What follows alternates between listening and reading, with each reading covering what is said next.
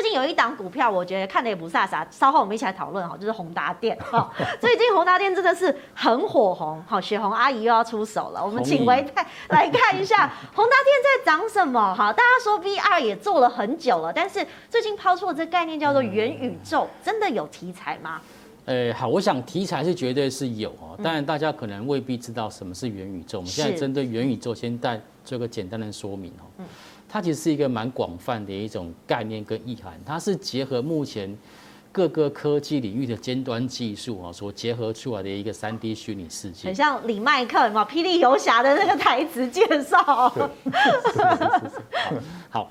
讲到李麦克，就透露出我们三个人的年龄。对，我们的资深 资深的股民。李麦克是干嘛的？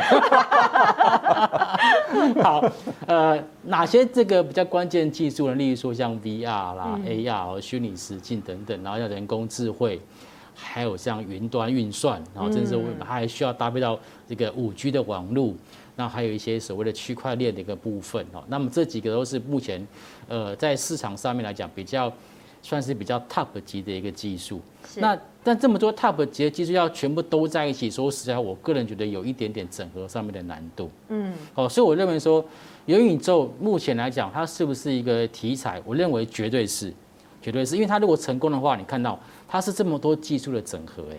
如果它元宇宙能够成功的话，哦，包括 AR，包括 VR，甚至包括像是这个云端运算、有五 G 或区块链的等等，他们都会得到一定程度的一个提升。是，好。可是如果你说我问我现在要不要去投资元宇宙相关概念股，我说实话，就只有宏达电这一档个股，我个人会特别特别的去看。为什么？因为其实宏达电你是去看还是去投资？这不一样哦。诶，看啊，先看，先观望 啊。这个为什么我在后面再讲？为什么？因为。宏达电其实它在这个 VR 跟 AR 这部分，它其实耕耘了许久。是在大家都不看好情况之下，嗯，它其实是默默的在那边耕耘，做鸭子划水。它像它最近推推出那个眼镜嘛，Flow 嘛，对，Viva Flow。其实之前 Google 也有推出类似眼镜，不过被后来就被市场上面拒绝。但是它这次所推出的这个眼镜，好像大家的市场接受度还蛮高的，因为它比较轻，而且达到类似这种所谓 VR、VR 跟 AR 的一个的一个这个功能哈。那但是我们在讲说，现在到底为为什么我我个人只是先看不会去做这个原因，是因为我们在看一个议题的过程当中，我个人会有几个评估的条件，从这个呃这个市场面，它有没有市场面，有没有新的市场，它有没有新的技术，它有没有新的应用。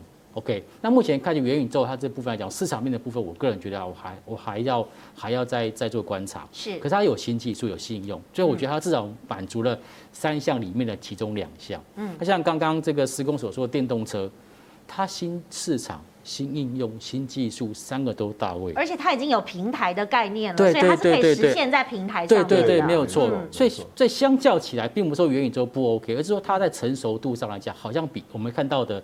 不管是低轨卫星或者电动车来相比，它稍微有点比较空泛了一点点。是 OK，但是宏达电，我认为它在这次 VR 的一个这个发展的这个进度算是有目共睹，所以股价开始往上去做走高。那为什么我说我短时间会看呢？因为其实如果就波浪理论来讲的话，它这波上去应该是第三波啦。是第三波，因为第三波是最强波嘛，它会伴随着爆大量跟这个强势的上涨，是第三波的走势。那第三波之后就来到了第四波的。快速的回档啊，按照波浪理论来讲是这样子没错，所以呃第四波回档完之后，还有一个第五波在上涨在过高，所以我觉得短线上面来讲，我比较不会去追现在稍微有点正乖离过大的这个宏达电。对，讲乖离过大，我想请施工一起来看，因为他每天都跳空开高。那当然，对于这个投资人来说，觉得如果有题材，应该是会继续往上走，但不知道什么时候会掉下来。哎，OK，好，那么我这样子讲了哈，其实现在呢，这个元宇宙这个概念哈，有一点像是生技股。哦，生技股，它每次的要研发这个新药的时候，大家都会有个本梦比，对不对？然后呢，股价就开始一路飙。所以呢，我们把当初的一些这个这个新药股的他们这种飙升的走势呢，搬到宏达电来看的话，你就会发现非常的类似，非常类似。所以什么时候呢？大家要准备要开始这个呃下车呢？哈，那就是你要看量大不涨的时候，这是第一个，或者是呢？突然出现开高走低，然后一路往下杀，杀到跌停板。